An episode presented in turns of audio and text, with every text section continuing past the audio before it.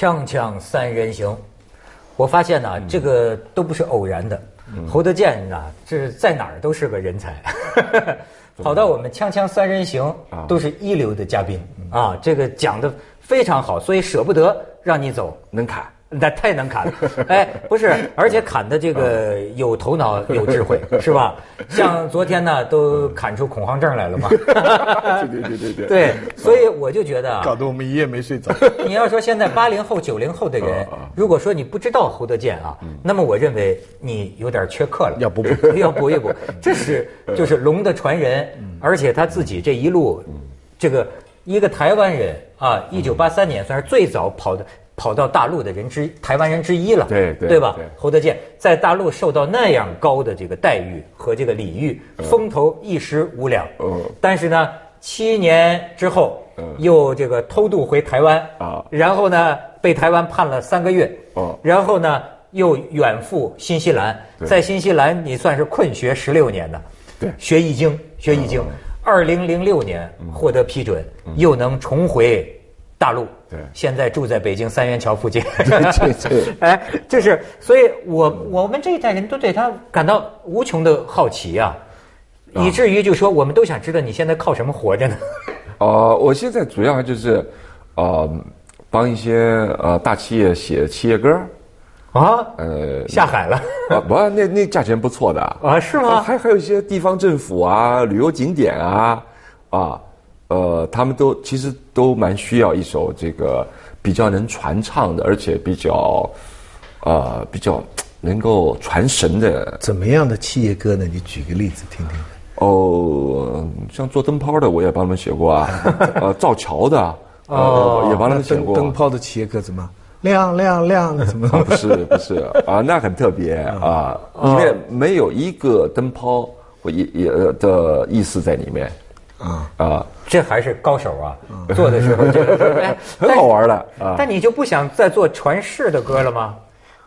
我想传世的歌，它不是呃想做或不想做，其实都是不小心的。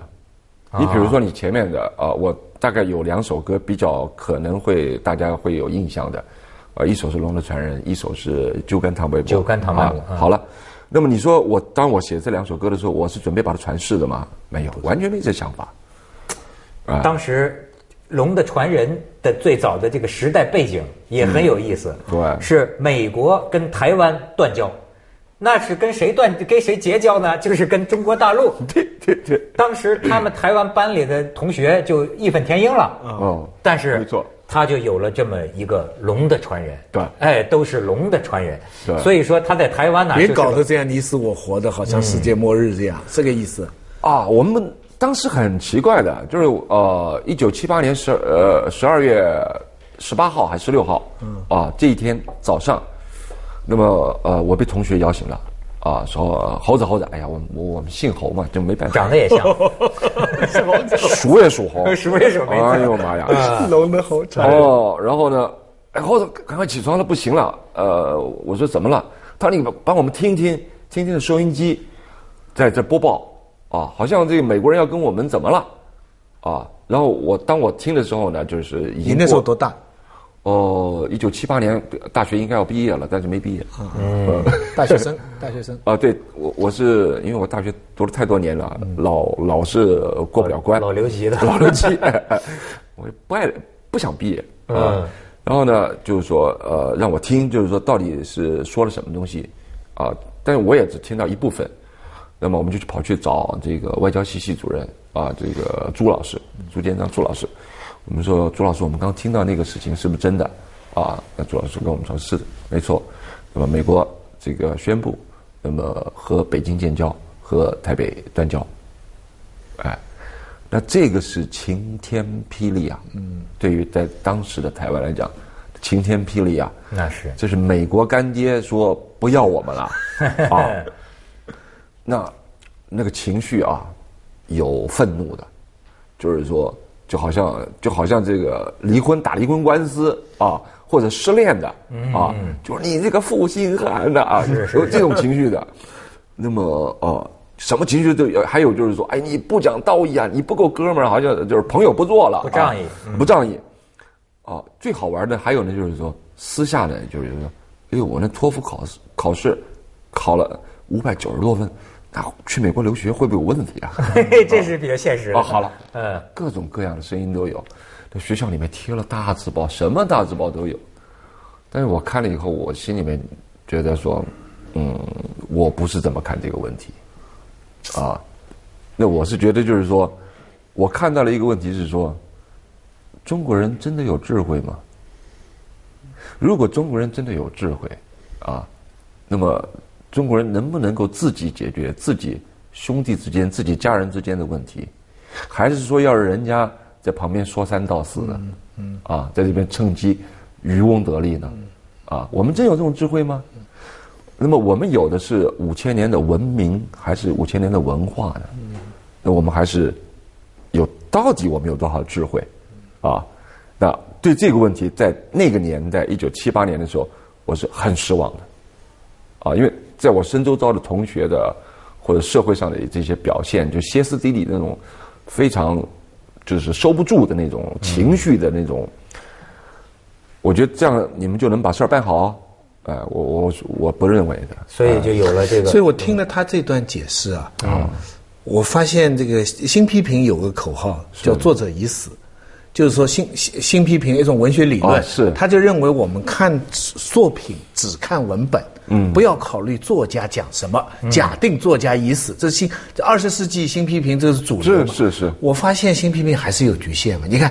刚才这个作家的这番解释，是对我理解这首歌。我下次再听，我我以前我总觉得这首歌是歌颂中国五千年龙的传人嘛，就是就现在我估计河南什么地方祭皇帝的时候都在放这个歌嘛。啊，原来他还有这么一个现实的背景，我觉得这个很有道理，很受启发。对，谢谢你今天讲这番话。因因为有锵锵三人行，我才有机会啊。哎，多说几句。否则，如果没有锵锵三人行，我就没有机会来说。这作者本来就该死了。前宁静的一个夜，雨点迁徙的深夜里，枪炮声敲碎了宁静的夜，思念出歌是奴才的剑，多少。海深人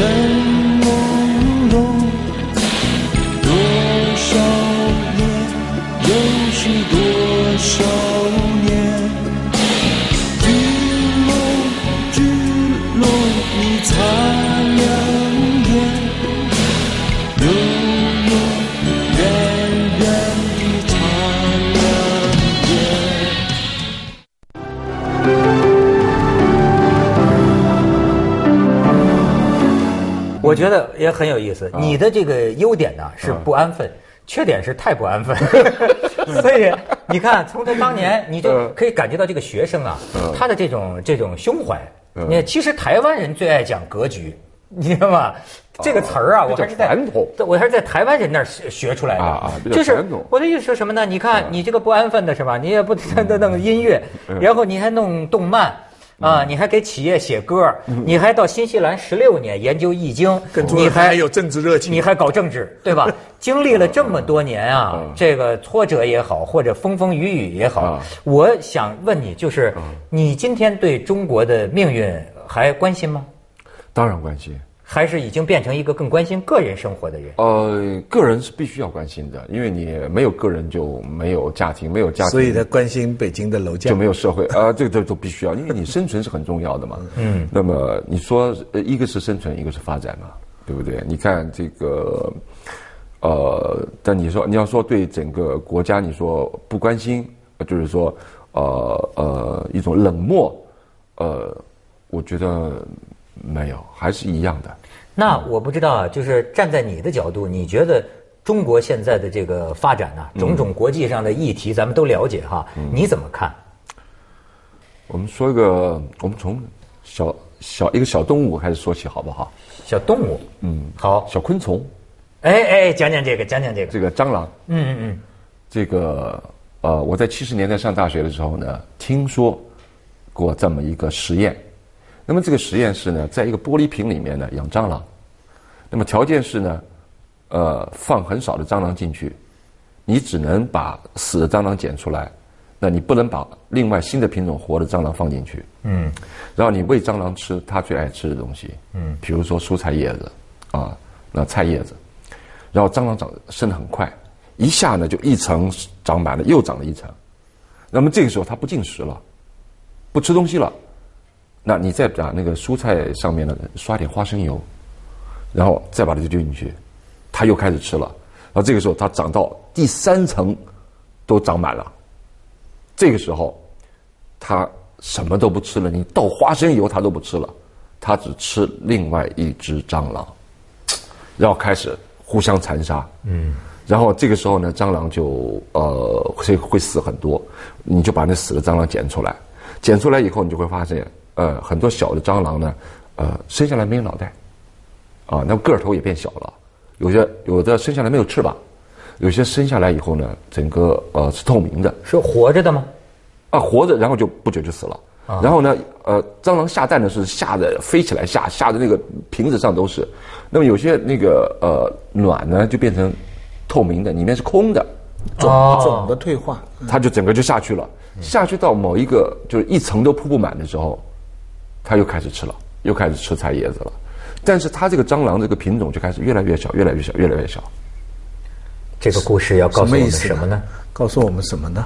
哦，就是说，呃，生存人类生存生活的空间的拥挤感，会让人发狂的。我举个例子，就是说，呃，研究中国历史的人说呢，呃，当中国历朝改朝换代的时候，都是当人均可耕种面积不足三亩地的时候改朝换代。啊，并不一定因为前面的皇帝就真的是最近这段时间做了什么错事，不。那我们看最近这个呃呃很多，我我觉得那个蟑螂自己咬自己不去吃东西就是战争嘛。嗯嗯，啊，那么你呃，你回想我们呃比较熟悉的几次大战呃大的战争，一次大战、二次大战，啊，是由真正非常强，然后非常富裕的国家，啊，非常这个 GDP 不断成长的国家，然后要要要去侵略别人吗？不是的，哎，是不是最近日本到了这时候？所以日本明明这个呃北方四岛、韩国主岛和这个钓鱼岛，呃，跟我们这个这问题的存在都不是一天两天的，它为什么在最近爆发了？所以这个根源一定要往前面去看，它过去二十年、三十年干什么了？它的生存空间被局限了，被缩小了。因为我们本来的生存空间的意思是土地，啊，土地是不可能变大的，但土地可以变大的原因是我们修桥铺路。嗯，当人的交通、沟通，比如说甚至于打个电话、拿个手机，都增加了你的生存，扩大了你的生存的空间，让你不感觉那么拥挤，那么你就不会倾向于战争，甚至于文化、文学。你坐在一个非常非常小的一个一个房间里面，或者呃我们的宿舍里面，当你把耳机戴上，然后巴哈的音乐出来的时候，你的空间是扩大了，哎啊，，这是文化的。是日本人现在又感到拥挤感了。日本人现在不听音乐了哎，啊，那么他对菜叶子上面刷点花生油，他也不吃了。听说最近他们这个受精卵的质量也在下降。哦哦哦哦 男性的精子、女性卵子啊，这质量越来越下降。那么那么这些蟑螂现在干什么呢？啊，我我呃嗯，如果任何日本人听到这一段啊，呃，我说蟑螂是我把我自己也当做蟑螂的，并不是说我就说你日本人是蟑螂，不是的，我们要从这个故事里面来学习一些东西啊。那么这个蟑螂就人类战争的呃很大这冲突严重冲突叫战变成战争，那么背后很大的一个问题是生存的空间的狭小、拥挤，让你窒息，让你不想活了。啊，所以战争并不是说你去杀了另外一个呃你的敌人，其实战争是一个行为，是一个你去自杀的一个行为。嗯，难道纳粹不是自杀吗？但是咱们从另一方面讲，日本这事儿聊得挺好，他们是蟑螂啊。对，这但是 但是你说现在像中国呀，嗯，呃，它的这个发展经济体量的这个庞大，不是像欧洲欧美国家都也恐慌，恐慌症也有点犯，是吧？对对哎，这个东西他们会不会按照你这个理论呢？对他们会不会觉得现在中国的膨胀啊，啊，对他们的空间有挤压呢？是，你一只蟑螂如果长得个儿特别大，那别的蟑螂绝对会感觉到威胁的。是啊，对，那么日本是就是说，过去这二十年日本的经济是是纯呃完全不行的啊，所以本来就是说呃同样的土地，如果你的 GDP 是像中国这样子每年啊曾经保过十几，然后现在还能够保到八啊，那么 GDP 的增增长就带给我们更大的生活空间，所以中国人显得没有以前脾气那么大，嗯，没有那么那么凶，还在铺菜叶子的阶段。对。啊对他这个他这个观察呀是非常有意思的，就是他站在一个，他说他到哪儿都是一个客人嘛。嗯他一九八三年的时候，你看他这次来到中国，他这二零零六年到现在，嗯他咱们的很多中国人呐，对现在的中国很悲观，觉得中国非常乐观。但是你看他呢，他从哪儿看呢？他就说我八三年来的时候，中国人都低着头走路，而且那个眼神里啊，都蒙着一层灰色的东西，对灰蒙蒙的。看不到自己的未来。对，但是他说他现在他觉得中国人看到头有点昂起来，是而且眼睛里看上去都有目标，对有事儿可干。房子、汽车、对美女，哎，都有目标嘛那是贪婪、贪婪和野心嘛。哦、生存和发展。这是那那是那是蟑螂跑到第三层啊！我觉得这个很可怕。好跟八三年相比，中国人的眼神不对劲儿啊！他们说，哎，跟八三年相比，中国中国有些女女孩的眼神都泛着绿光啊，说是哦那又是美钞的颜色。美钞的颜色，没错，这事儿你都通哦。哦不不，我我第一第第一次听，但是我一听我我对美钞的颜色我反应是美美钞，但是就是说，这是我觉得合理的，就是说是生呃这是生存，然后第二是发展，然后第三才有可能是呃就是说一一切的问题，一切的经经济学问题，我们到最后只有两个两个答案，就是供给跟需求。嗯啊，只有这两个事情。那么，当中国的需求永远是在供给的上面的时候，中国是不会出问题的。那么，全世界经济的所有的问题，全都是供给太大了，需求一直不断的弱化。嗯，这是经济紧缩啊，这是最可怕的事情全世界都怕这个东西。应该鼓励贪婪。哦，贪婪，我是我我是鼓励呃生存，然后鼓励发展，鼓励过得更好，然后呢，就是说小心，要注意人别太多，啊，因为你这个生存的空间是和你的人口成正比，呃，成呃成成成成成成成成，所以呃你现在也也是替国家分忧，你就坚持不要孩子是吗？他跟他这个太太 新西兰结婚，但现在就说丁克家庭是吗？呃，我们目前我我我以前有个小孩儿我儿子都今年刚好呃八二年属狗的，三十岁了。哎呦，啊那么而立了。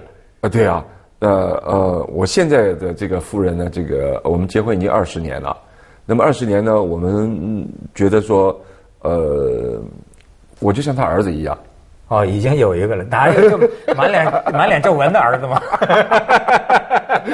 锵锵三人行，广告之后见。嗯，你你刚才讲那个生存和发展啊，是其实鲁迅当初讲这个话的时候，他当中还有一个阶段叫是温饱。哦是，第一是生存，第二是温饱，是是是第三是发展。嗯嗯，我我觉得中国现在还是在温饱阶段，所以发展呢还没找到个方向。就对一般的人来说，现在的房子、汽车这些都是都是温饱的阶段。同意啊，但是。中国的确过了这个生存这个阶段，那生存是抗战时期，是是是三年自然灾害，文革，这个是一个生存时期。我们政治上能不能生存，肉体上能不能生存的问题。那现在是温饱的阶段，发展没方向。日本的问题是，它温饱早过了，嗯，温饱走过，但是它没有发展余地了，嗯，所以你刚才讲的那一点我是同意的，就是说我们只看到美国在后面捣乱，嗯而他的民族主义，他国内的政治导致他对几个小岛强烈的领土要求，嗯，其实站在日本人的角度，他这么一个岛国，这么少的人口。却要维持这么高的一个 GDP，它在全世界的它的 GDP 很高，跟比中国低不了多少。对。他每年要维持这个量，极其辛苦。对日本人来说，所以它太有巨大的一个压抑感。太是不是啊？所以你从这个角度来就觉得，就日本人他，而且他以前日本人在他早早期发展的时候，他们都被灌输是他们的资源少，但只要他强，他可以到外面去拿。对，嗯，现在这个路在二战以后就全部封死了，嗯，完全不能动了，对不对？所以他这个就剩拿钓鱼岛了。嗯嗯，但是我们坚决不能让他们拿好了，那么我们就是说，呃，我们如何解决在这个瓶子里面这个蟑螂的呃生存问题和发展问题？我们可不可以拿一个榔头、锤子，哐叽一下把那个玻璃瓶给砸了？砸了以后到处满地跑，太可怕了。嗯，好了，那么所以因此要改革开放。那么改革开放是什么呢？就是说，呃，第一件事情是喂菜叶子，第二件事情是刷花生油，嗯，哦，第三件事情呢，这是最重要的一件事情，把这个小瓶子拿到一个更大的玻璃瓶里面，放到里面去以后，敲碎它。更大的空间。好了，怎么提供大家更大的空间呢？嗯，因为空间它，我说过，原来空间是说你有几亩地，后来空间是说你有多少公路，嗯现在就 iPhone 五了，啊，现在是 iPhone 五了，马上马上就要出来了，对不对？对。那么，再请问你有多少文化？你有多少创意的产业？那么你有多少服务型的行业？人与人之间有多少的沟通？有多少的交流？有多少的互动？但是文化越多，焦虑越多啊。啊啊，焦虑越多。对啊，但是这个哦，这就说精神呐、脑力的空间可以是无限的，哎与宇宙等大的。对，我想，我我我想焦虑更多，可能可以靠更多的交流来让它平息下来。哎，所以你骨子里就到还是个乐观你，你就到我们锵锵三人行来了 啊，跟各位交流。所以他把世界描写的这么灰暗，骨子里还是个浪还是个浪还是个浪漫派。哎，是，这我倒是接着下来为您播出西安楼冠文明明启示录。没有反而是天行健，君子以自强自强不息。哦，他到现在还是这么一个信。